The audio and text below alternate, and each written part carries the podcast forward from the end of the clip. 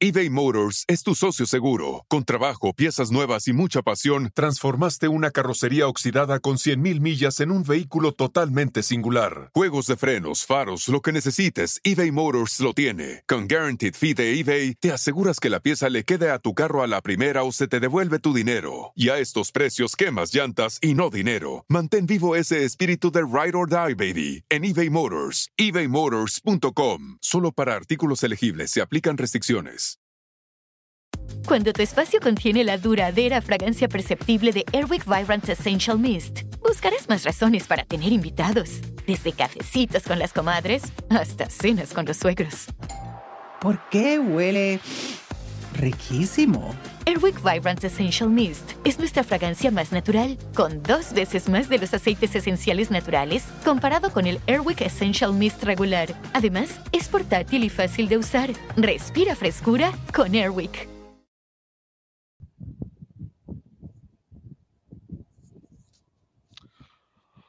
Hola, hola, ¿qué tal? ¿Cómo están? Bienvenidos aquí a un programa no, no, no, no, no, no, que tenemos. Este, y antes de platicarles de qué se trata muy bien, bienvenida la Rockstar de YouTube, licenciada Maggie, bienvenida. Hola, buenas noches a todos. Gracias otra vez por la invitación. Gracias a todos por estar aquí. Saludos a cada uno de ustedes. Y bueno, que sepan que hoy nos vamos a aventar el programa de corridito, como siempre hacemos en estas ocasiones especiales de reseña. Y terminando, nos vamos al canal de la licenciada Maggie, donde vamos a poder estar platicando y contestando preguntas y respuestas. Porque hoy tenemos un programa doble. Tenemos por un lado la reseña del documental de Paco Stanley, que ya que está en VIX Plus, que ya me lo eché completito, tuve chance de, de verlo. Y dos, este, la reseña o el análisis de la canción que acaba de salir Medusa de Gloria Trevi, que como siempre Gloria se encarga de, lanzar canciones que tienen muchos mensajes ocultos y aquí vamos a descubrirlos, vamos a ver qué es lo que nos quiso decir o qué hay detrás de las imágenes, de los contextos, la historia de Medusa, por qué se identificó con ella. Vamos a verlo y analizarlo de forma muy bien. Bueno, saludos obviamente de Changari, que está siempre aquí, Gristel, Cris, este, Gloria, a todas las personas están aquí. Si no los saludo el día de hoy, recuerden que va a ser por eso, pero siempre lo estoy leyendo y me da muchísimo que estén formando parte de, pues, de nosotros, pues, como siempre, que nos dé nuestra gana con el Internet. y luego aquí también el programa ya está haciendo lo que le da la gana, ya no baja los comentarios. No, mira, está muy bonito todo, licenciada Maggie. Oye, pero a ver, vamos empezando platicando. Tú ya viste, tú ya viste el documental, ¿qué te pasó? ¿Qué te pareció? Mira, yo lo vi, bueno, primero lo escuché, después me tomé el tiempo de verlo y en las dos ocasiones me sucede lo mismo, siento que está bastante manipulado. Es una, está muy bien logrado, es un, eh, eh, siento que está muy bien organizada la información.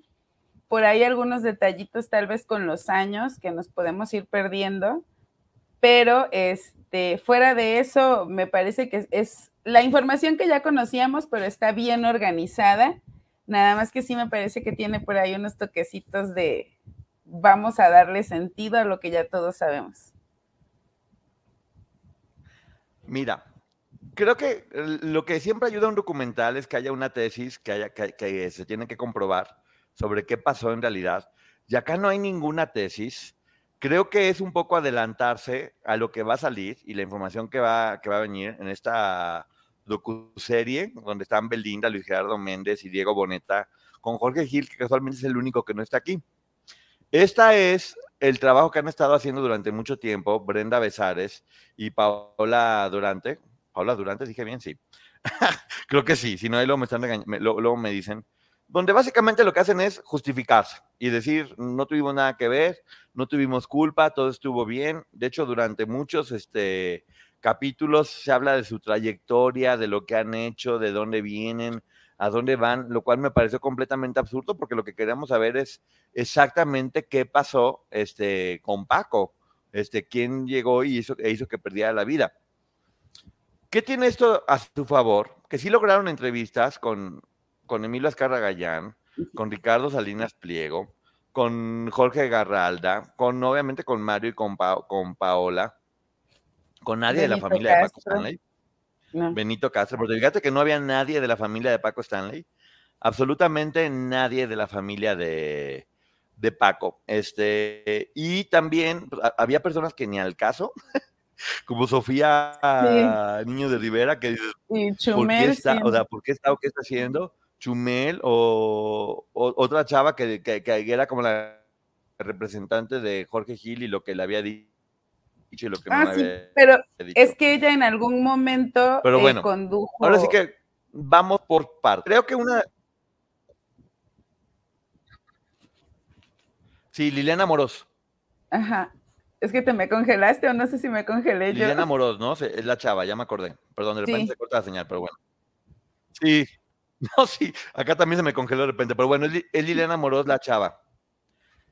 Y, a ver, primero en visión general a mí la impresión que me da es que querían hacer algo para justificar a la docuserie que viene. Y número dos, como dices tú, muy, muy cierto, es ordenar un poco la información que ya había porque no dicen absolutamente nada nuevo. Absolutamente nada nuevo. Si acaso se atreven a profundizar un poco más de los contactos o las relaciones que tenía Paco con algunos capos de, del crimen organizado, este, que dan los nombres ahí, yo prefiero no mencionarlos aquí por el, por el programa, pero sí te dicen que tenía contactos, que de hecho era compadre de alguno de, ellos. Y te dan únicamente a entender que había, que había negocios. Te platican un poco cómo se conocieron todos ellos, cómo se conoció Mario Besares con él, de dónde viene Paco Stanley. En resumen, son cinco capítulos donde, si quieres, como si fuera una bibliografía de Paco Stanley, voy de acuerdo, pero la gente no es lo que quería ver. Si lo que quieren es ver en realidad qué había detrás del crimen, no van a ver nada que no hayan visto en la televisión. Este, te narran cómo se movió todo al momento que él muere y ahí te va algo bien importante que creo yo. A ver, Maggie, dime si eso no es verdad eBay Motors es tu socio seguro. Con trabajo, piezas nuevas y mucha pasión, transformaste una carrocería oxidada con 100.000 millas en un vehículo totalmente singular. Juegos de frenos, faros, lo que necesites, eBay Motors lo tiene. Con Guaranteed Fee de eBay, te aseguras que la pieza le quede a tu carro a la primera o se te devuelve tu dinero. Y a estos precios, quemas llantas y no dinero. Mantén vivo ese espíritu de Ride or Die, baby, en eBay Motors. ebaymotors.com. Solo para artículos elegibles se aplican restricciones. Sabemos que históricamente tanto Televisa como TV Azteca habían trabajado con, el, con los partidos en el poder, siempre. Siempre. Lo habían hecho porque es parte de, poder tener éxito. Y estaban obviamente ligados con el PRI y con el PAN. En ese momento iba, a haber este, elecciones que venía Carlos Salinas de Gortari con el jefe Diego y con Manuel López Obrador. Eran los tres candidatos que iban a venir un poco más adelante en ese momento estaba Cedillo. Y resulta que como jefe de gobierno había un personaje que se llama Cuauhtémoc Cárdenas, que no se lo esperaban que se hubiera quedado por primera vez por elección con la Ciudad de México. Y sucede que todo esto de Paco, a mi punto de, de vista y según lo que vi, fue el pretexto ideal de las televisoras para golpear políticamente a Cuauhtémoc Cárdenas de basta ya, la ciudad está que arde, la ciudad es una cochinada, basta de la inseguridad, no puede ser que haya pasado eso, mataron al pobre Paco, así como mataron a Paco nos pueden matar a todos, basta de inseguridad. Efectivamente, la, inseguridad siempre ha sido algo que nos ha afectado en México, pero número uno, pues no venía de Cuauhtémoc Cárdenas, venía, venía de históricamente en México que ya estaba convirtiendo en sumamente algo violento.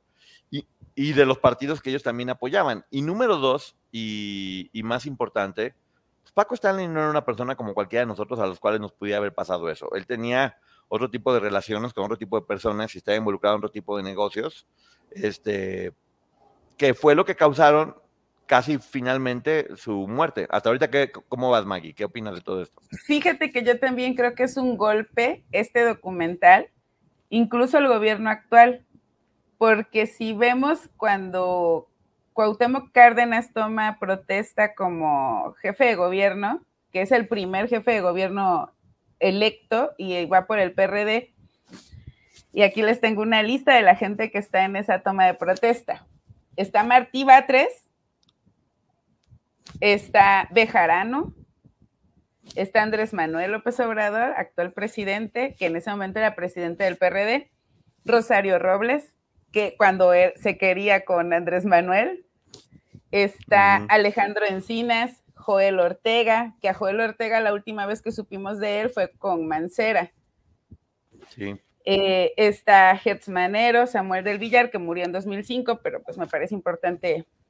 Y está alguien que pasa un poco desapercibido, pero es un jovencísimo, Carlos Simas. ¿Y quién es Carlos Simas?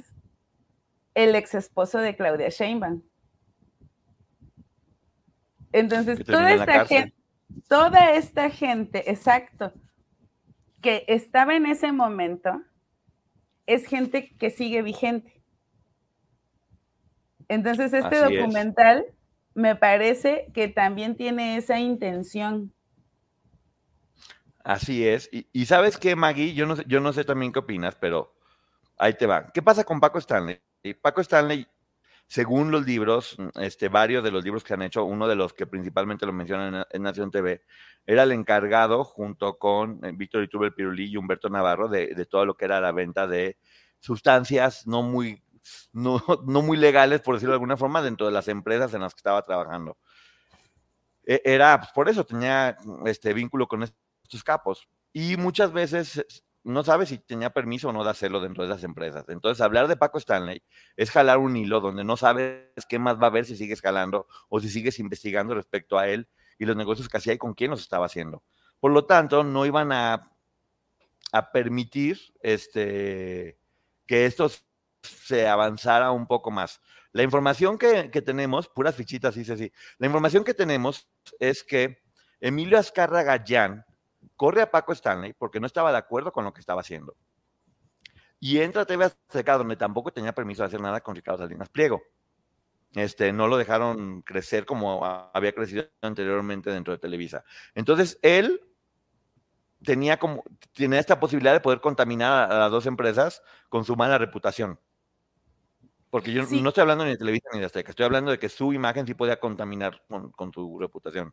Pero ¿sabes qué? A mí también me parece que este documental nos lleva a concluir que él era el único que hacía esto. Es como, claro. aquí cortamos, él era el único culpable, ya no está, entonces eso ya se acabó. Pero pues veamos los libros de Anabel Hernández. Exactamente, y, tú lo dices muy bien, es una forma de decir, Paco era el que tenía contactos con esa gente y ya no. Hay una, al final, me encanta Ricardo Salinas Pliego, que le dicen, ¿qué crees que pasó? No, pues para mí lo asaltaron. Y le dio risa como diciendo, ya, ¿para qué le busquen? Quédense con esa versión y ya, no, no sigan buscando. Hola, Lucila. Este, no sigan, no sigan buscando, este, porque no va a estar bien lo que se van a encontrar. Y él lo dice con una sonrisa, de una forma muy inteligente, creo que contesta, porque dice mucho y no dice nada al mismo tiempo. Y, y sí, según esta versión, básicamente todos son inocentes menos Paco Stanley. Exactamente.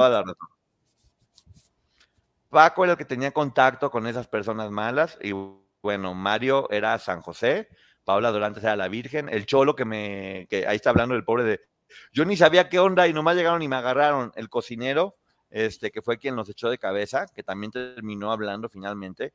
Y un poquito el resumen es que este, matan a Paco Stanley y hay un personaje que es un cocinero que, con el que hablan y le dicen, ¿sabes qué? Necesitamos resolver esto ya, échale la culpa a, personas que van a salir pronto. Entonces él testifica en contra de Paula Durantes y del Cholo y del asistente de Mario, este, para poder meterlos a la cárcel y finalmente él confiesa, dice que no es verdad, que solamente estaba amenazado, que le habían mentido y salen todos libres. Mario Besares sale libre como por darle el beneficio al, acusado porque no había prueba suficiente y según él mismo muestra después quedó completamente libre de, todo lo que pudo haber pasado.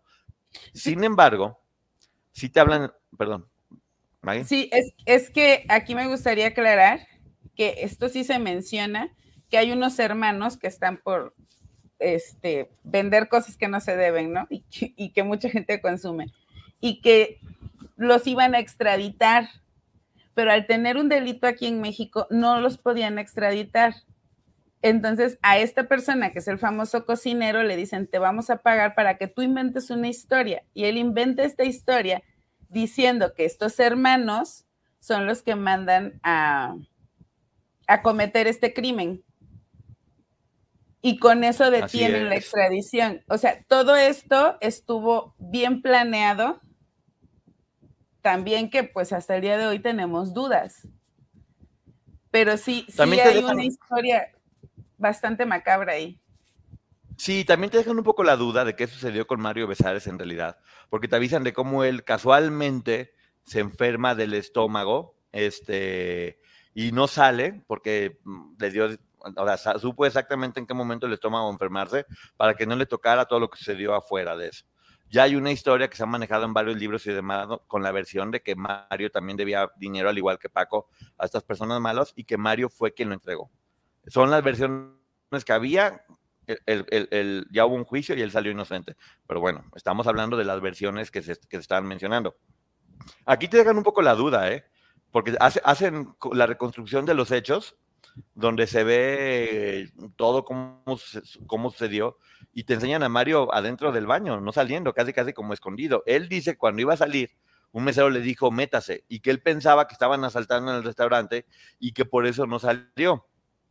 Hay que acordar que todo eso fue en décimas de Ajá. Ojo, el mesero dice que Mario dice, me grita que me regrese y el mesero dice, yo no le grité, yo solo lo vi y le, le, hice una seña. Ajá. Ahora, esto que mencionas es súper importante porque volvemos a lo mismo que hemos tocado en otros temas. Cada uno va a tener un recuerdo diferente y sucede tan rápido que probablemente Mario no recuerda si le gritó o no le gritó.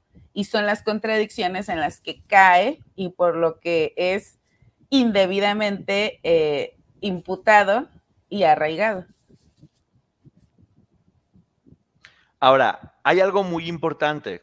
Cuando Mario se siente mal y va al baño, que ya que se la pasó todo el día diciendo, ay, me siento mal del estómago, me siento mal del estómago, iba además con una férula en el pie, algo que dicen que de la nada, que estaba todo como muy armado para que no pudiera salir. Mario dice, váyanse ustedes, yo voy al baño, y Paco decide ir atrás de Mario. Paco y Mario están en el baño durante un tiempo, les toca hacer del baño al mismo tiempo, y, Paco sale, pero no se sabe qué le dijo Mario a Paco, porque dicen que no es como normal, que en lugar de haberlo esperado sentados en la mesa, irse todos juntos, Paco se va, sale, esperan, esperan la camioneta afuera, mientras Mario duró mucho tiempo en el baño, según lo, que mencionan. Bueno, ya sabemos qué fue lo que sucedió. Parte del libro de Jorge Gil, que es en lo que se va a basar la serie, te hablan de cómo ese día en especial la seguridad de Paco no tenía armas porque se los pidieron casi fuera, cómo nunca pasaba eso de que tenían que esperar en la camioneta que la persona estuviera en el baño y saliera. No sé tú cómo lo ves, pero sí no tiene, no tiene sentido porque si una persona está en el baño, pues te esperas a que salga y se van todos juntos. ¿Por qué razón saldrías y te esperarías a que salga estando en la entrada cuando sabes que la gente puede entrar al hospital o lo que sea? Esas son las dudas que quedan, digamos que dudas razonables, ¿no? Sí. Sí, sin embargo, también tiene sentido mucho de lo que ocurrió. O sea, tiene sentido y nos deja dudas el actuar de Mario. Pero también tiene sentido el actuar de en ese momento la Procuraduría. Y ambas partes nos dejan dudas. Así, o sea, tienen una parte eh, de razón y una parte que nos dejan dudas. Porque las detenciones... Ajá. Perdón, las detenciones... en el documental no hayan hablado del programa previo. No, adelante, adelante. ¿Traemos delay? creo, creo, que traemos delay, Maggie, por eso nos estamos amontonando. Pero bueno, me llama la atención que no hayan mencionado el programa anterior, donde se ve claramente cómo a Paco le llega un mensaje y se queda pálido y sale del programa y deja a Mario solo en el programa. O sea, algún mensaje le dieron en ese momento que fue bastante claro de que algo estaba mal. Ya había dos veces que, lo, que los habían amenazado que los, o que los habían asaltado. Y sí, todavía después de ese programa se fueron a hacer los padrinos de Consejo de Mujer y ya después se fueron a desayunar. Y fue cuando todo esto pasó. lo que están haciendo Luis Gerardo Méndez junto con Belinda y y Diego Boneta está hablando exactamente de las últimas 48 horas, creo, en la vida de Paco Stanley, que es donde se va a poder ver a detalle todo esto, el mensaje que llegó, lo que se dio, con quién había tenido contacto, cómo debía, que creo honestamente que esto, este documental, para mi punto de vista, es una tomada de pelo. Y es una forma de lavar una imagen y de justificar cosas más que de informar o demostrar qué es lo que pasó. Es una forma de llevar a la opinión pública a donde ellos quieren que se vaya, donde ellos quieren que se quede, pero que no propone ni dice ni habla de nada diferente. Es como si fuera un programa pues casi casi de esos de domingueros, de vamos a platicar lo que pasó en este con lo de Paco y, y yo me enojé yo me puse triste, yo me asusté y yo dije, también te hablan de Lili Telles, que sale Lili Telles, donde habla de cómo un atentado contra ella, como si fuera eso, una campaña para callarlos y que no se estuvieran quejando contra el actual gobierno. Sí, pero además... están culpando al gobierno, ¿no? Yo recuerdo en esa época que se había mencionado que ese atentado contra Lili Telles había sido por una investigación especial que ella había hecho sobre algunos personajes no gratos pero no precisamente por esta historia. Y ahora dicen que es por esta historia. Y platicando el domingo que, me hizo Gabo Sodi el favor de invitarme a su programa de política, él me decía que él tiene todavía la teoría de que fue montaje.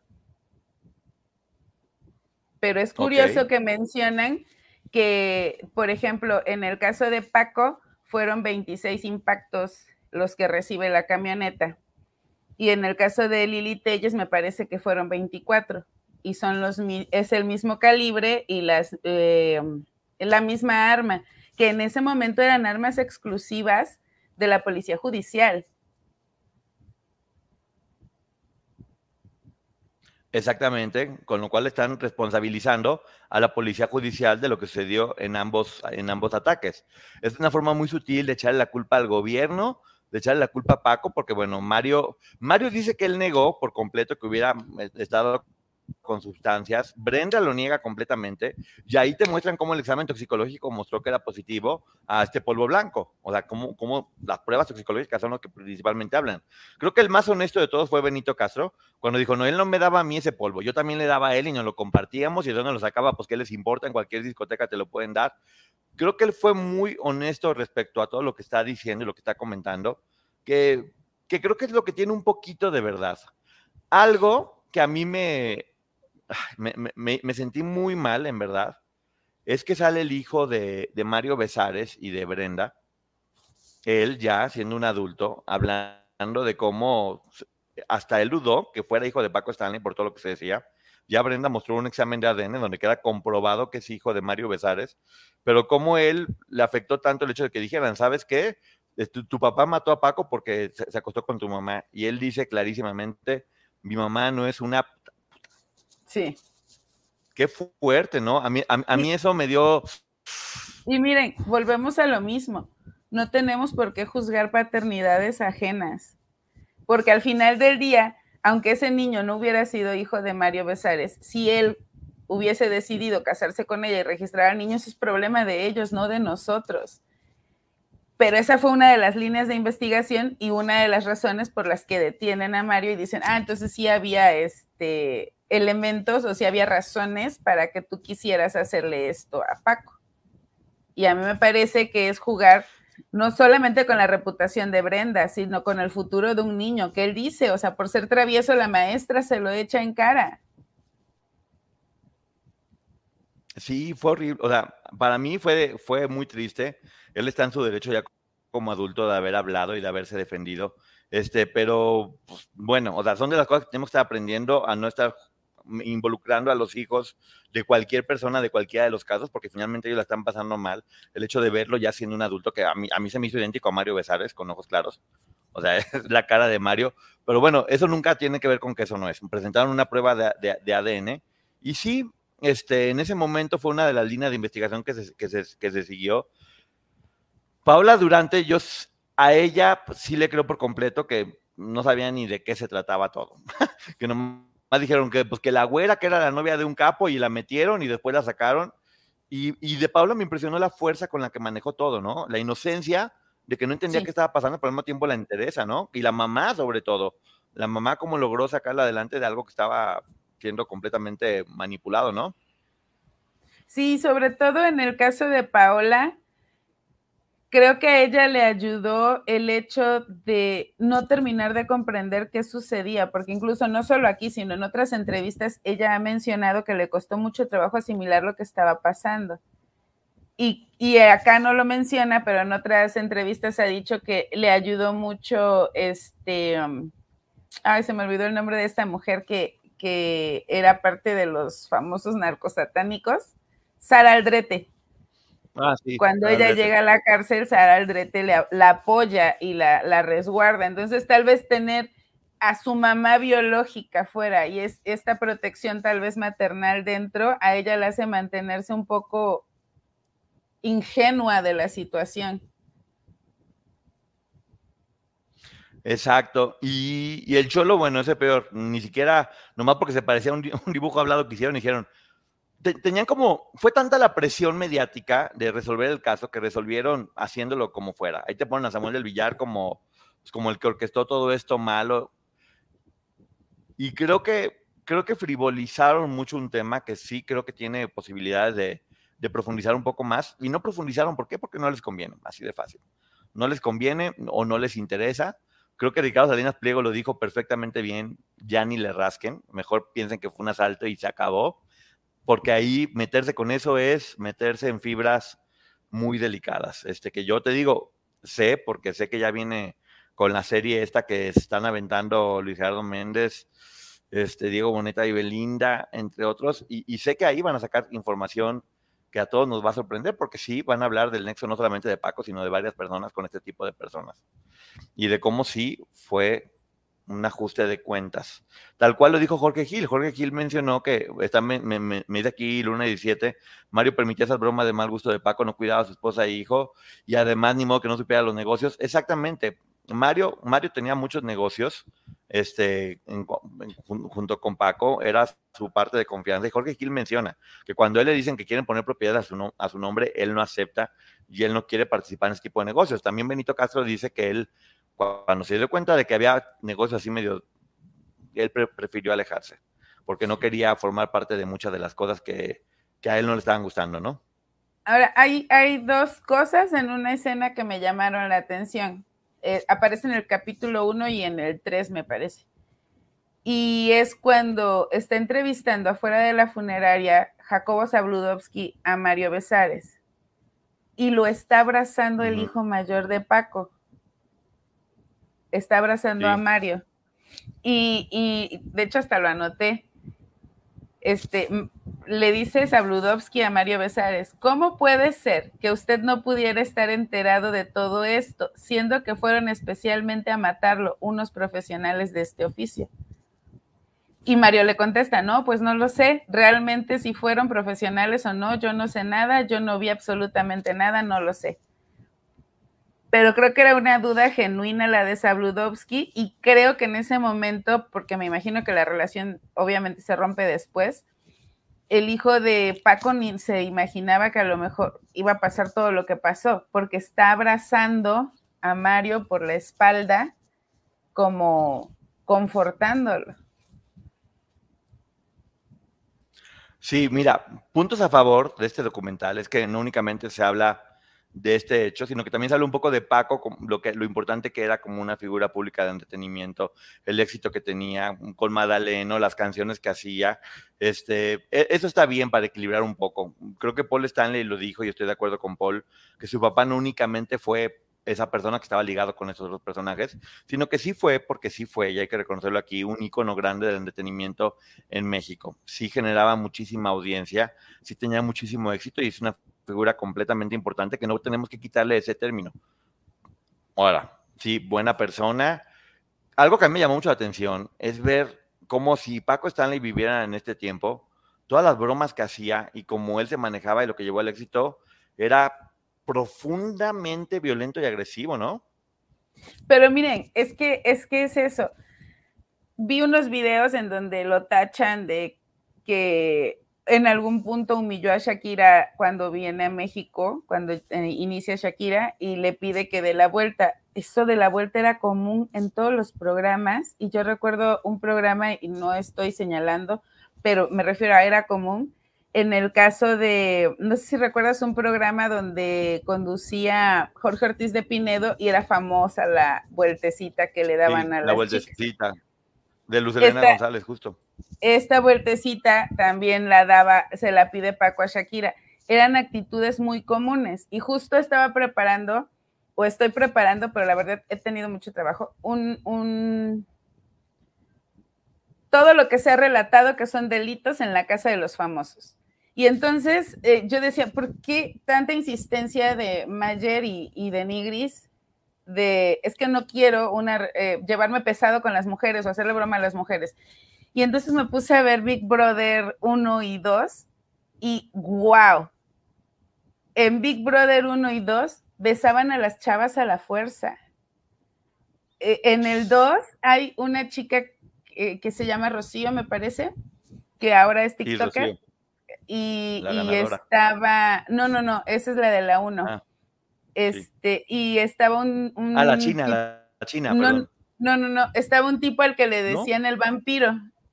Esta chica Rocío tiene 19 años y el vampiro 32.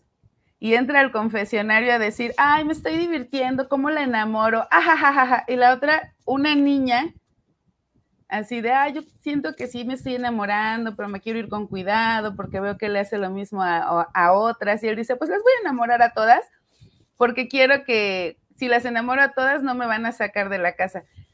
De Nigris besa a la, en, el de Nigris de aquel momento besa a la fuerza a otra chica que se llama Vanessa. Este, esa misma chica le dice a otro tipo, ya te dije que no me gusta que me estés agarrando, perdón por lo que voy a decir, ya te, dije que no me gusta que me estés agarrando las nalgas. Y el otro, a mí no me habías dicho nada, y va y la agarra otra vez. Y dije estas actitudes. Hoy en la Casa de los Famosos es muy diferente. Un Paco Stanley, hoy por hoy, ya no encaja, porque estamos cambiando justo eso. No, y todo, ¿eh? O sea, en el programa cómo trataba mal a las personas, se burlaba de las... era, el tipo de comedia que se manejaba en aquel tiempo. Y bueno, está muy mal verlo ahora y en aquel momento era correcto, tristemente. tristemente. Nos estamos dando cuenta y qué bueno que hemos aprendido mucho como sociedad a, no hacer muchas de esas conductas que verdaderamente ahora las veces dices, híjole, ¿qué veíamos y de qué nos reíamos? Está muy cañón todo lo que está pasando. Y bueno, te hablan mucho de que a él se le subió, que era muy soberbio, que se había convertido, que era una buena persona que se terminó convirtiendo en una mala persona, lo cual creo que sería la historia de él y muchísima gente en este medio, que la fama, la, fortuna, el éxito los termina volviendo locos y los termina desencanchando por completo de lo que están, de lo que están haciendo. Lo triste del documental es que no te da ninguna información que no se sepa. Este, como dices tú, simplemente acomodan todo. Yo no sé si te pasó, pero había cosas que eran como de terror, cuando ponían como una música gacha y lo ves como Mario haciendo el cangrejito, así como en cámara lenta y como cosas de comedia. Era muy tétrico, mucho, muy tétrico. Te, deja como una sensación depresiva, ¿no? Además, eh, el poner esta música de fondo, hay una canción de Pedrito Fernández, me parece, de Delincuente Soy y se la ponen a Mario mientras narra el tiempo en la cárcel y dices, bueno, ya eso ya es también un poco de morbo el buscarle la canción porque la baila en un programa de Cachún, me parece. Y entonces, ah, pues le queda como anillo al dedo. Y tú lo que piensas es, mira, eh, ahí estaba la predicción y no nos dimos cuenta. te va manipulando en realidad, por eso lo mencionaba. Sí, sí, noté que no quisieron no quisieron comprometerse a nada, a, decir ninguna, ninguna tesis o, reafirmarla, porque tampoco, también sí te dejan la puerta abierta, que Mario pudo haberlo puesto, no, o sea, Mario menciona que él quedó completamente libre, muestra el documento con sellos. Brenda también habla de lo que sucedió y cómo lo fue viviendo, Paola, toda, todos hablan de lo que sucedió, pero pues bueno, tal, vez lo que todos esperábamos era algo más que sumara a lo que ya se había sabido, que finalmente no se ha resuelto. Lo que queremos saber es qué fue lo que pasó, o sea, en qué terminó eso. Es un caso que sigue abierto, que no, que no ha quedado claridad respecto a eso. Y como, y como dice Salinas, te digo, yo me quedo con lo que dice Salinas Pliego. Yo creo que lo asaltaron y la risa que le da como diciendo, ya, no le busquen, ¿para qué siguen, para qué siguen armando, armando eso? Ahora, otra de las cosas que tú dices que me parece muy importante es, sí, efectivamente parece que ahí escondidita está la idea de, tirarle completamente a la izquierda en México, ¿no? Sí. Y digo, yo, yo, si algo, y discúlpenme, igual otra vez me funan, pero yo no estoy ni tantito a favor de la 4T. pero sí. me parece que aquí va el mensaje, porque justo, y eh, las dos televisoras han tenido conflicto con, con el actual presidente. Empezaron siendo muy aliadas, pero hasta que les cobraron impuestos ya dijeron, ah, ya no estamos tan aliados. o sea, éramos aliados, pero ya no tenemos. Para que vean que también podemos estar en un punto, en un punto medio. Yo tampoco ya sabe la gente que yo no soy partidario de la 4T, pero aquí sí podemos reconocer que sí es, es un movimiento hecho para, para mostrar un poco los errores que pudieron haber cometido este, varios de estos personajes que ahorita siguen funcionando allá y lo responsabilizan y básicamente dicen que todo fue un montaje. Sí. No. Yo así de, eh, no, no fue un montaje. Me están diciendo aquí que, que, Lupita Reyes defiende que Paco Stanley hubiera sido el dealer. A mí no me consta nada. Yo estoy hablando de la información que viene en libros, que lo mencionan a él como uno de los que se encargaban de eso. También hay pruebas que lo ligan con varios de estos capos. Ellos mismos lo mencionan aquí. Benito sí. Castro dice que una ocasión le tocó ver, o sea, los nexos de Paco con este tipo de personas son o sea, no hay forma de decir que no habían. Ellos mismos lo están mencionando y lo están diciendo. Entonces, va, va, vamos a ver con, con, lo otro que viene, cuál es la teoría que hacen, que según lo que me han informado a mí, te van a, sí van a hablar de, de los nexos que tenía él, con qué otras personas lo trabajaba y cómo sí lo pusieron. Pero fíjate, yo recuerdo que en ese año este, a mí un, par de meses, eh, él muere en junio y a mí en marzo, antes de mi cumpleaños, me da varicela, entonces me quedo en mi casa un mes completito y aislada en un cuarto.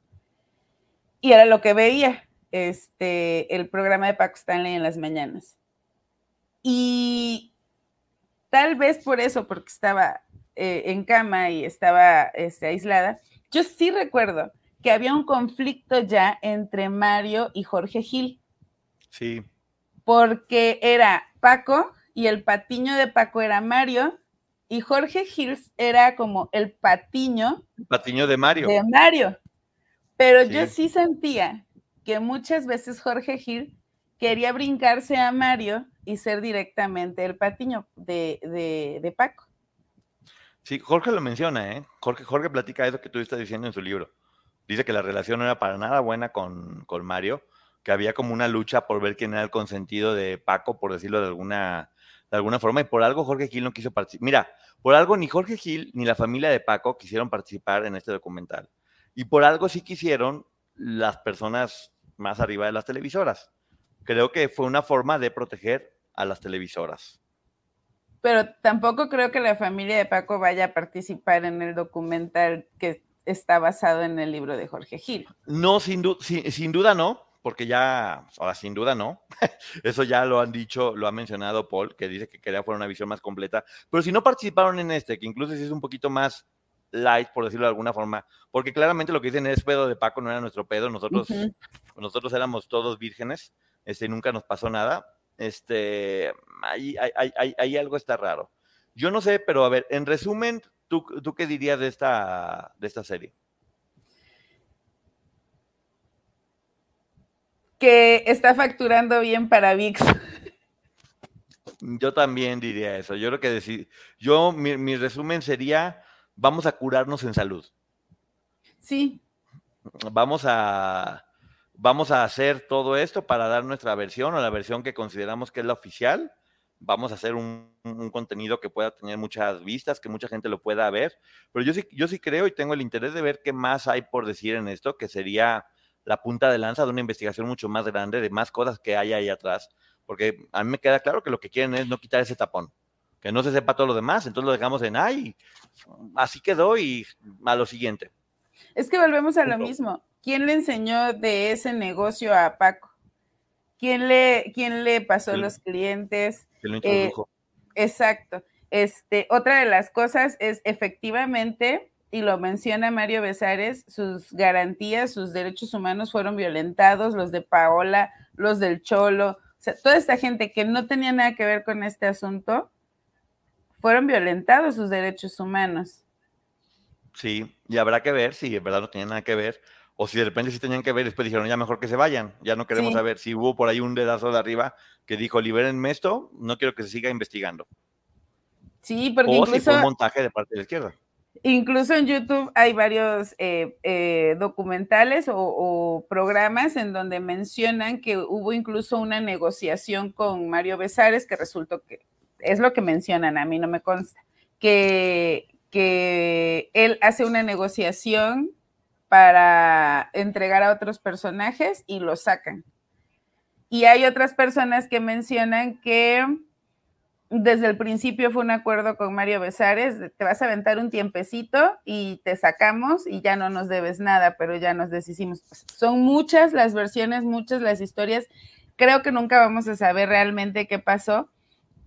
Y es doloroso porque al final del día, si Paco se equivocó, si al final su comedia era muy agresiva, si se metió en cosas que no debía de meterse, era un papá, era un hermano, era un tío, eh, y lo que yo veo es que, por ejemplo, a Paul lo veo como dolido con esa parte, porque a lo mejor no tuvo la, la, relación más cercana con su papá, pero pues evidentemente era su papá y no le gusta que estén hablando de él porque a nadie nos gusta.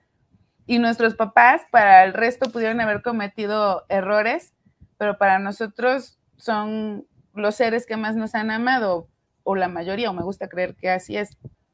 Pero sí, me parece que está, me parece que está excelente que Paul esté en la casa de los famosos y no esté viendo el impacto de este documental y no esté viendo toda esta información. Lo mismo pensé porque Paul es un buen chavo, o sea, es un buen chavo y yo también tiene, más hijos y lo que dices tú, sí, tuvo una parte que, tu, que claramente tuvo que ver con esto. Creo que la enseñanza es hay que tener mucho cuidado con qué tipo de personas te metes porque el final nunca puede ser tan bueno. No importa lo bien que parezca en un principio, son trampas en las que terminan cayendo. Y también no olvidar que Paco Stanley fue un ícono del entretenimiento en México, una persona que llevó felicidad a muchos hogares, pueda gustar o no la comedia que hizo, que generó mucho dinero y mucha, mucha audiencia a los canales que lo tuvieron y que también tuvo una vida complicada en lo personal. Este, creo que, como hemos dicho mil veces, en muchas ocasiones la fama te agarra, te mastica, te quita el sabor y te escupe. Sí. Y, eh, y, es una trampa en la que creo que Paco Stanley cayó y tristemente tuvo ese final que, que no se le desearía a nadie. Y el documental, para mí, se debió haber llamado Curarse en Salud. Sí, todos se curaron en salud y todo, todo recae sobre él, porque incluso lo único que yo desconocía de, de, la información de este documental, no sé si alguien más ya lo había visto, yo no, es cuando mencionan que Benito Castro menciona que él llega a las oficinas de la productora que tenía Stanley y está el señor eh, ahí, lo saluda, buenas tardes, y que el, el abogado que resulta ser MP federal, y yo así, no puede ser, que también es su socio, le dice, pásale, no tengas miedo, y que ya le dijo, buenas tardes, señor. Es lo único que me parece, por lo menos a mí, que es información que yo desconocía. Pero entonces está diciendo también Benito y está diciendo el otro señor, um, no este abogado, el otro señor, eBay Motors es tu socio seguro. Con trabajo, piezas nuevas y mucha pasión, transformaste una carrocería oxidada con 100.000 millas en un vehículo totalmente singular. Juegos de frenos, faros, lo que necesites, eBay Motors lo tiene. Con Guaranteed Fee de eBay, te aseguras que la pieza le quede a tu carro a la primera o se te devuelve tu dinero. Y a estos precios, quemas llantas y no dinero. Mantén vivo ese espíritu de Ride or Die, baby, en eBay Motors. ebaymotors.com. Solo para artículos elegibles se aplican restricciones. Pepe Cabello, es, uh -huh. que es como de, ah, o, o, sea, sí supimos, sí escuchamos, pero nosotros no tuvimos nada que ver, o sea, todos se lavaron las manos. Y también, otra cosa que también dicen que a mí me llamó la atención es que Paco quiso lanzarse como de la, de la colonia Roma, como, ¿cómo se llama? Ay, se me olvidó, regente. Ah, no sí. ¿Cuál es la palabra? Por Era... el partido, por, por, el PRI, por el PRI se lanzó como candidato. A la Asamblea a... del Distrito Federal. Ajá, por el lado de la pero, y perdió, perdió en votación popular. Pero Benito Castro menciona que él recibió dinero de parte de uno de estos malosos para esa campaña política. Entonces, sí. igual, termina ligando todo con todo. Y creo que sí dicen cosas y no terminan profundizando, porque Paco Stanley, al igual que Televisa en ese tiempo, era, eran soldados del PRI, como lo mencionaba el Tigre. Que también mencionó una parte de Emilio Azcarra Gallano, donde le pregunta a Talina Fernández, oiga, y así como decía su papá, ¿seguimos siendo soldados del PRI? Y dijo Emilio Azcarra Gallán, no, ahora somos soldados de México. ¡Ah! todo el mundo se paró y todo el mundo aplaudió. Hablando de Azcárraga, me daban ganas de agarrarlo imaginariamente a cachetadas, porque dice, eh, decía mi papá que la radio es tu esposa y la televisión tu amante. Para la televisión todo, para la radio nada. ¿Qué? son conductas, y también, bueno, ya sabes que... Son conductas que envejecieron muy mal, sí. El machismo estuvo cañón y bueno, hay que, dar, hay que dar la reseña de lo que tiene que ver con, con esta documental de Paco Stanley. Y ahora vamos a otra reseña de algo que a mí me llamó muchísimo la atención. Gloria Trevi acaba de sacar una canción, una canción que se llama Medusa, este, que está dando mucho de qué hablar, porque Gloria, si vemos su historia a lo largo del tiempo, siempre ha, hablado de cuál es su situación o qué es lo que le está pasando a través de sus canciones. Si únicamente escuchas la canción, puedes interpretar muchas cosas, pero ¿por qué no ir un poco más lejos y ver? Eh, se trabó un poco la señal, pero bueno, me queda claro que Gloria investigó muy bien la historia de Medusa y ahí te va Maggie, no sé si la conoces. ¿Cuál es la historia de Medusa? Todo mundo sabíamos que era un personaje que tenía en la cabeza llena de víboras y que dejaba a la gente hecha piedra, como un monstruo. No siempre fue un monstruo. Fue una mujer, una niña que nació de parte de dos personajes que eran un poquito como el de la forma del agua, como unos mitad serpiente, mitad humanos que la tuvieron, ella nace humana y es una niña hermosa. Es una niña hermosa, muy diferente a todo, con una belleza sin igual. De hecho, tiene hermanas. Hola, mira, aquí está el tío. Gracias, tío. Mira, escucha lo de Medusa, te va a gustar. aquí está el tío Gabriel Sodi, sígalo en el Bacanal de las Estrellas. Entonces, esta, esta, esta, niña que era muy bella, sus hermanas también eran mitad serpiente, mitad persona, ella, ella crece y obviamente todo el mundo babeaba porque cada vez se ponía más bonita y más bonita y más inteligente. Y ella decide que quiere entregar su vida a Atenea, a ser como una monja de la diosa Atenea, en resumen. Una de las cosas que exigía la diosa Atenea era castidad. Si tú querías estar en ese, en ese templo, tenías que ser la más casta, aunque le estaban por allá tirando la onda y querían que, que, que, se diera los encantos de varias personas, ella dijo, no, yo, yo no, yo tengo que ser 100% casta para poder formar parte de, de, eso, de, Atenea. Se hace tan buena, tan, tan buena este, este personaje de Medusa, que le llega a dar un poquito de celos a Atenea. No mucho, pero sí le llega a dar un poquito de celos porque se da cuenta que ya no iban a adorarla a ella, sino iban a ver a esta alumna que era impresionante, que su cabello era súper bonito y le decían, eres lo máximo, tu cabello es, es casi, casi que, que, que embruja. Y mientras esto pasaba y ella estaba cumpliendo y adoraba a Atenea, era lo máximo para ella, Atenea tiene un problema con Poseidón. Por X razón, ya para no profundizar mucho, tienen un, problema y gana Atenea. Atenea gana y gracias a que Atenea gana, la ciudad se llama Atenas. Atenas, Grecia, que ya sabemos lo que está sucediendo. Y como forma de venganza, Poseidón, que ya todos sabemos que es el, rey de los mares, el dios de los mares, ve, ve en esta niña, la, en Medusa, Medusa bonita, ve la representación de todo lo que, lo que admiraba Atenea. Era su principal este, alumna, la que todo el mundo quería, y la empieza a querer seducir. Ella no acepta y corre al templo de Atenea para buscar que Atenea la ayude. Poseidón va detrás de ella y tiene relaciones con ella, abusa de, abusa de, esta, de esta mujer bonita. Y cuando Atenea lo descubre, se enoja tanto porque mancharon su templo que culpa a ella de que por ser este, vanidosa, o sea, no, no, no cree que, abusaron de ella, no le cree, sino que al contrario, la castiga. Y la castiga y la convierte en este monstruo que toda la gente tenía terror con, con serpientes en la cabeza. Llega su mejor amigo que la quiere ayudar y cuando lo ve se convierte en piedra, el amigo. Entonces ella sale corriendo por la, por la ciudad para poderse esconder y toda la gente que lo ve se convierte en piedra. Entonces, cuando se dan cuenta de, que sucede eso, arman como un tipo de, pues como de, unión para poder acabar con ese monstruo. Ella logra esconderse en un templo de Atenea, que sin ya formar parte de ella, y aunque la corrió, ella sigue siendo completamente noble y leal y cuida mucho ese templo. Atenea se da cuenta de que sigue siendo leal y como una forma de poderla ayudar a que se libere del castigo, le da un escudo a un soldado para que pueda acabar con ella y efectivamente con el reflejo se da cuenta que está, le corta la cabeza, este, y así acaba con su sufrimiento. En tributo a Medusa, Atenea siempre en su escudo tenía la cara de Medusa como una forma de, de tenerla siempre con ella. Esa es la historia de Medusa, ¿qué te parece? Coincide mucho con la canción porque justo ella dice, cuando me... Eh... Maggie, espera un poquito, ¿eh? Voy y vengo, aguántame. Sí. Ella menciona que cuando la, la desnudan pierde todo el valor y que todos le dieron la espalda.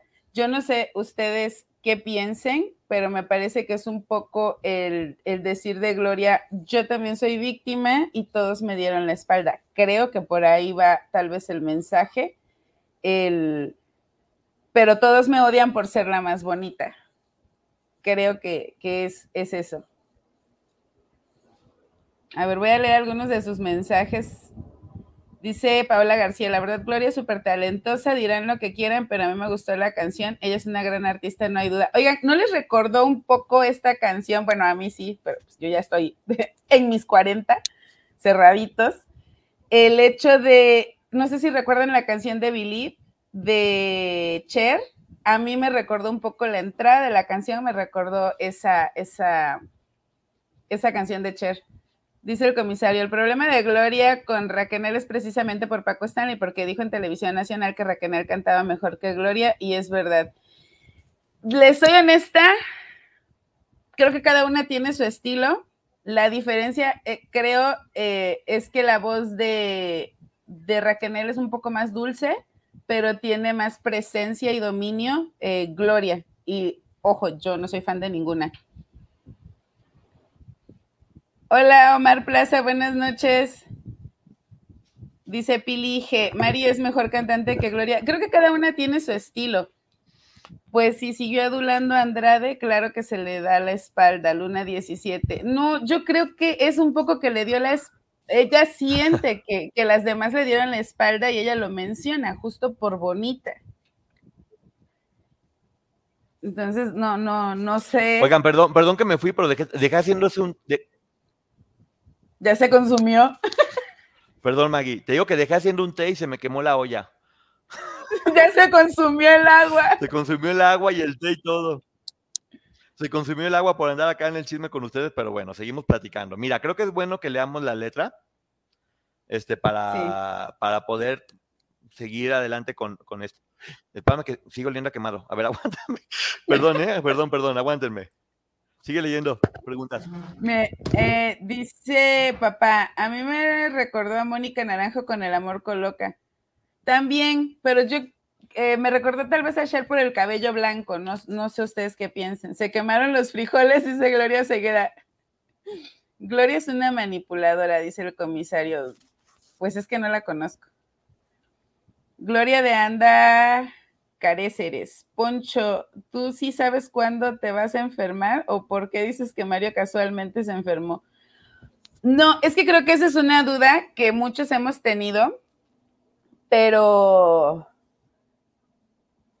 es que fue muy rápido eh, la digestión porque lo que menciona es que le hizo daño lo que comió ahí en el charco. En realidad, él lo que ya traía mal es lo de un pie ese día. Dice Juan, pues es por el ritmo de antro. Sí, yo creo que sí es eso, un poco, me recordó esa canción de Cher, pero sí tienen razón, también tiene un poco este de, del amor coloca. Eh, dice Omar Plaza, comadre Maggie, cuídate del calor en tu Veracruz, está feo el calor, Ponchote, tú igual. Oigan, sí ha estado horrible el calor, pero creo que en todo el país. Dice Daniel Guadarrama Moreno, saludos. Por destino y notoriedad, Gloria Trevi es la consagración de lo que Sergio Andrade realizó en el ámbito musical en México, aunque este hecho estaba presente, esta cloaca terrible. Sí, fíjate que, que creo que mm, Sergio Andrade pudo haber tenido muchos planes, pero no los hubiera logrado sin, sin el talento de Gloria Trevi. Y todavía más allá del talento, el hecho de la actitud de Gloria como tan desenfadada. Porque realmente no, no. Perdón. ya estoy aquí de nueva cuenta. Maggie, ¿qué ha pasado? ¿Todo bien? Sí, estamos hablando de la canción de Gloria que nos recuerda un poco a Believe de Cher y a El amor coloca de Mónica Naranjo.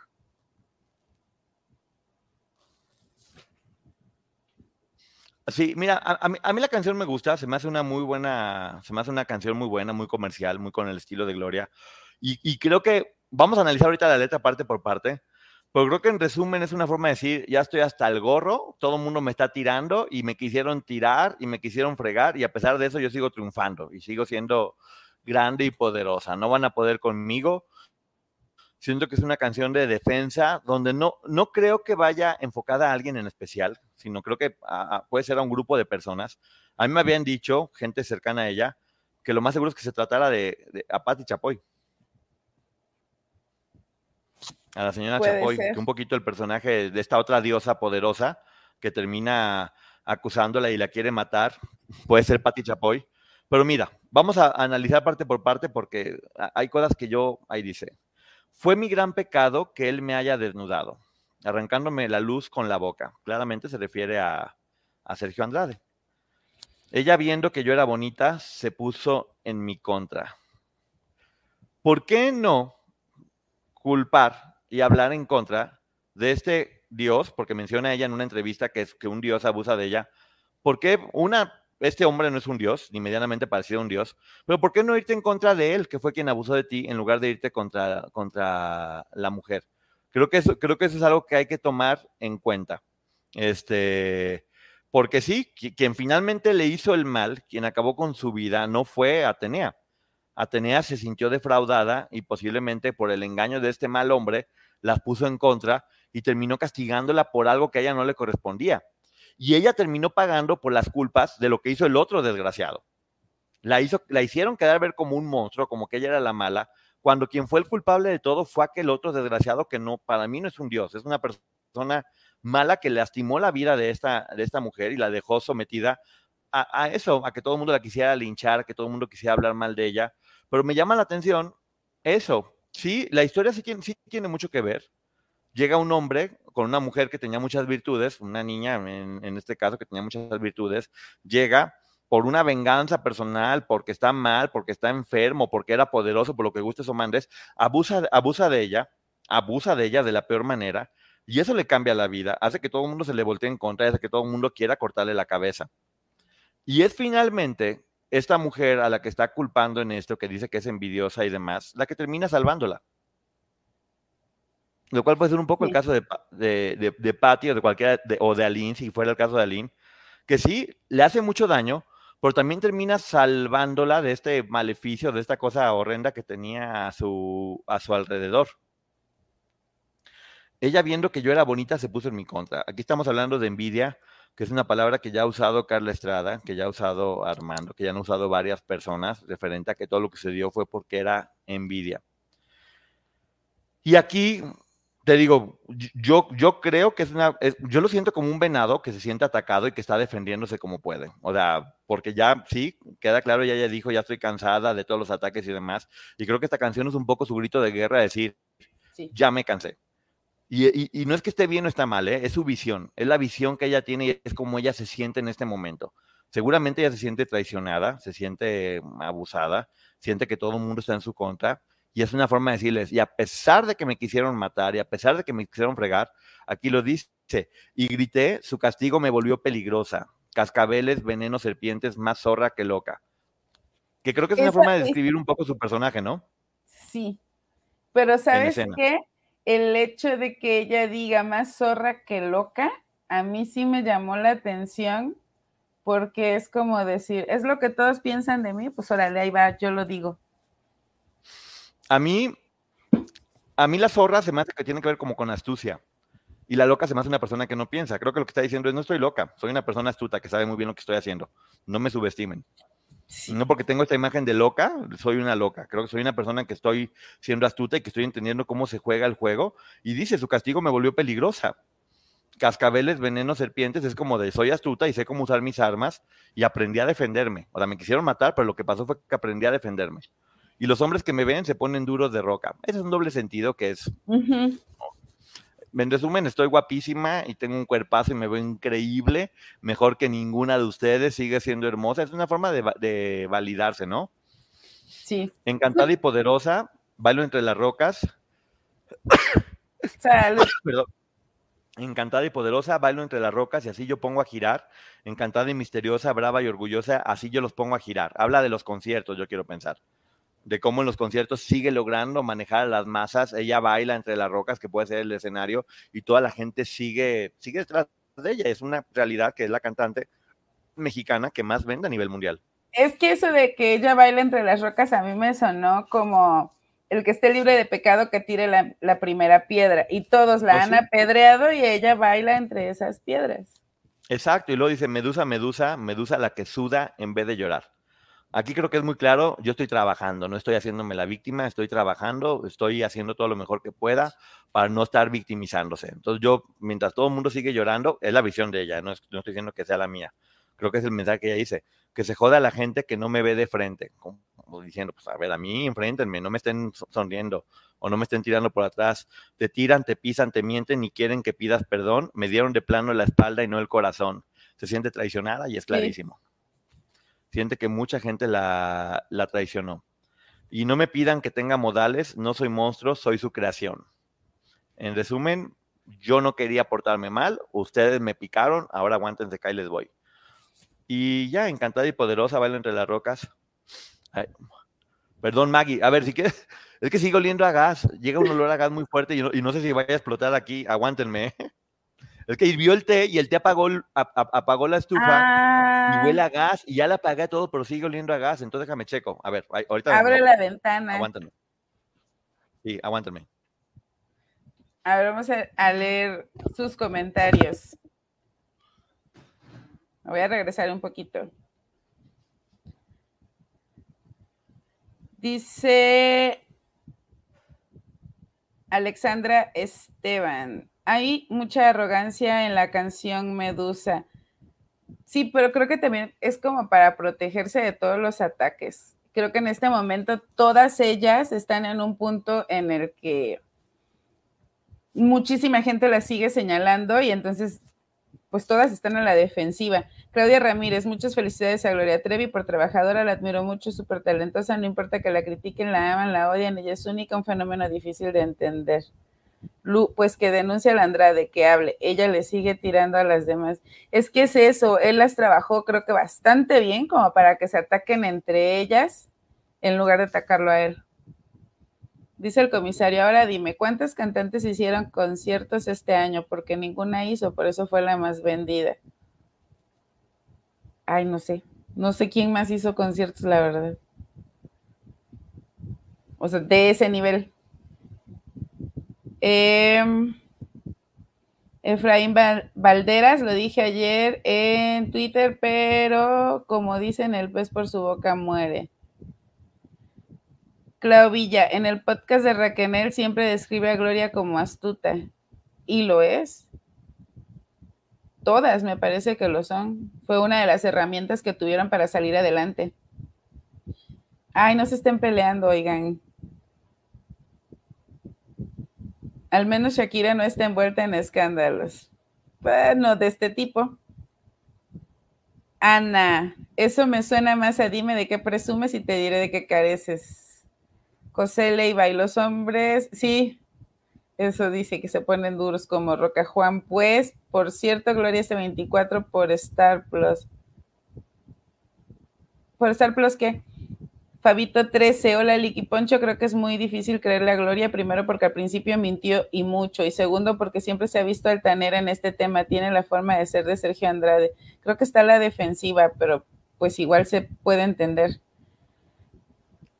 Del comentario anterior, que de nos deberíamos preguntar si Gloria no hubiera sido creación realizada de Sergio Andrade, hubiera sido María Raquenel o Aline u otra de las niñas. Sí, pero eh, no con la personalidad de Gloria Trevi. El mismo discurso aburre Gloria, dice Vanessa Ramos Rodríguez. Omar Plaza, Lu, ¿no te has desmayado? ¿Dónde estás, Lu? Que hace calor por allá. Clau Villa, como dice la canción de Mecano, con sus piedras hacen ella su pared. Ándale también. Lupis Guerra, hola, hola, mi ponchete, buena noche, aquí escuchando tu reseña. creo que ya explotó. Sí, creo que ya, ya abrí todas las ventanas, abrí todo para, para que no explote. Sí. Pero, bueno, en, en, mi punto de vista, este, yo creo que, que esta canción va dedicada a nadie en especial, creo que va dedicada a un grupo de personas y si alguien tuviera que ser Atenea, creo que la sería la figura de Patti Chapoy, que ella ve como que la atacó y finalmente también la liberó como otra diosa que estaba en conflicto con el otro y que ella terminó en el medio de todo, ¿no? O incluso ni siquiera para ellas, a lo mejor para nosotros como espectadores por estar la señale y señale. Exactamente, porque me he dado cuenta que algo que ha sido muy, muy preocupante es que han dicho se la dedicó a esta o a la otra, y yo no creo, como dices tú, que, haya, que, que, se haya tomado el tiempo de dedicar una canción especialmente alguna de todas ellas, porque eh, ella tiene esta visión que según me han dicho, sigue compartiendo de que todas son víctimas. Entonces no tendría sentido que haga una canción para atacar a alguien más cuando hasta su serie se llama Ella Soy Yo. Yo sí creo que, que, eso va dedicada a sus haters, exactamente como están diciendo aquí, va dedicada a la gente que la ha querido lastimar y, y, creo que me habla de cómo se siente ella en este momento, que ella considera que es una mujer que, que quiso ser buena, que quiso hacer las cosas bien y que todo el mundo la convirtió en un monstruo que ahora quiere defenderse. Este, aunque dentro de ese monstruo que está defendiendo, siempre hay esa mujer buena, bonita, con, ilusiones que, que, espera en algún momento poder recuperar, según la historia de, de, Medusa. Pero si nos vemos un poco más frívolo, creo que es una forma de decir, me quieren fregar y me la van a... sí. ¿No? Sí. Es un poco ese grito, pero bueno, este, no es un ataque, sí, yo también lo creo, Juan, creo que tienes toda la razón, creo que no es un ataque, creo que es una defensa. Y, creo que hay que, tomarlo como eso. ajá, está la defensiva porque se siente atacada y no hay que, no hay que confrontar, de, se lo dijo a tal, entonces ataco a tal persona, mira lo que te dijo, mira lo que te dijo, porque no llegamos a ningún, a, ningún lado con eso. Recuerden que el único que termina siendo beneficiado, que aquí me llama, eso sí me llama la atención de la canción, ¿eh? que me hubiera gustado que, que, que, fue, que tuviera unas palabras más fuertes para el hombre que finalmente fue quien abusó de ella, Poseidón. Él estuvo muy mal, él fue quien le cambió la vida y no, no la mujer que la, que la convirtió engañada también por él. El gran engañador y el quien tuvo las ideas maquiavélicas y quien rompió una relación de cariño y de respeto entre estos dos personajes, Atenea y Medusa, fue exactamente Poseidón, o este dios que ni siquiera eBay Motors es tu socio seguro. Con trabajo, piezas nuevas y mucha pasión, transformaste una carrocería oxidada con 100.000 millas en un vehículo totalmente singular. Juegos de frenos, faros, lo que necesites, eBay Motors lo tiene. Con Guaranteed Fee de eBay, te aseguras que la pieza le quede a tu carro a la primera o se te devuelve tu dinero. Y a estos precios, quemas llantas y no dinero. Mantén vivo ese espíritu de Ride or Die, baby, en eBay Motors. ebaymotors.com. Solo para artículos elegibles se aplican restricciones decirle Dios a este otro infrahumano sería, sería muy, muy poca cosa. creo que ya no hay que seguirle dando esos títulos que no se merece este señor. Entonces, sí, la situación, este, la situación de, de Gloria la tienen hoy a la defensiva y ella quiere demostrar una vez más que va a salir fuerte de lo que le está pasando y creo que es el mensaje de esta canción, ¿no? Pues yo esperaría, mira, yo lo que hemos visto con la demanda, ay, por cierto, quiero hacer un espacio aquí, que lo habíamos platicado Poncho y yo hace un par de días. Este, alguien me mandó el link de un video de este chico que, que la otra vez entró al canal, ¿cómo se llama? Esli. Esli. Que había, que había dicho que él sacó primero la demanda y yo dije pues que no sabía, alguien me manda el link y vi la fecha y efectivamente él saca primero la demanda, yo no lo había visto, este, lo platicamos con Poncho y él la saca primero y hay que reconocerlo, nosotros no tenemos nada en contra de él. Por fechas, incluso, incluso me parece que fue como dos o tres días antes de que nosotros la sacáramos. Y no importa, lo hemos dicho, mientras se comparta la información y efectivamente él tenía la demanda antes, entonces eso sí se lo quiero reconocer. Y este, ofrecerle una disculpa porque creo, por lo que me comentaba la gente, creo que sí este, se sintió como eh, señalado, pero discúlpame si me equivoco en tu nombre también y no quiero ser grosera, pero no te conocía hasta ahorita que vi este único video y ahora em, lo que quiero decir en este momento es que Gloria, al reconocer en la demanda que ella es víctima y no estar atacando los, los argumentos de las otras chicas, muy probablemente vaya a reconocer su parte de responsabilidad, que yo creo que sería lo correcto. Entonces hay que esperar a ver qué sucede en la audiencia del 28 de julio. Sí, tengo información que de parte de Camil Vázquez, alguien que estuvo cercano a ella, que le preguntaron si, eh, si consideraba que la serie iba a afectar la demanda y lo que dijo Camil Vázquez fue no, porque la serie no será basada en la vida real, es ficción. Entonces creo que desde ahí ya están diciendo que lo que va a pasar en la serie es ficción, no tiene que ver con la vida real. Y hay que estar pendientes de todo lo, que esté sucediendo con información. E, es el Esli, Esli no pasó nada, tú fuiste el primero que hizo una reseña de la demanda, se, te da el crédito sin ningún problema, porque lo importante es que salga la información y bueno, si quieren preguntas y respuestas, nos vamos ahorita con la licenciada Maggie a su canal, donde vamos a estar respondiendo todo, ¿va? ¿Algo más que decir, Maggie, antes de...? Que quien no haya visto la serie, véala, este, y también escuchen la canción, ustedes forman su propia opinión, esto es lo que nosotros les compartimos. Sí, y como siempre, todos los argumentos son válidos siempre y cuando sean eso, argumentos y no insultos. No provoquemos el pleito entre ellas y no pongamos, o sea, como dicen, no suponer uno de los cuatro acuerdos. Ah, se la compuso a esta, se la compuso a otra, se la compuso. Según yo, y según lo que me dijeron, si alguien fue dedicada es un poco a, a, a Patty o a todos los medios o a todas las personas que se voltearon en su contra, a sus haters, a las personas que le están tirando, no a ninguna de las chicas en especial. Así que bueno, hay que tener un poco de cuidado con eso, de no poner medallitas a quien no le corresponda y no provocar discusiones entre ellas que el único que benefician es a, a Andrade. Así que bueno, nos estamos viendo ahorita con Maggie. Gracias. Nos vemos allá. Bye. Para algunos, este es el sonido de, bueno, nada. Pero para los amantes del desayuno de McDee's, es el sonido de un sabroso sausage McMuffin, de ese primer bocado de hash browns calientitos. Porque un desayuno así de bueno merece un completo silencio. Para pa pa pa.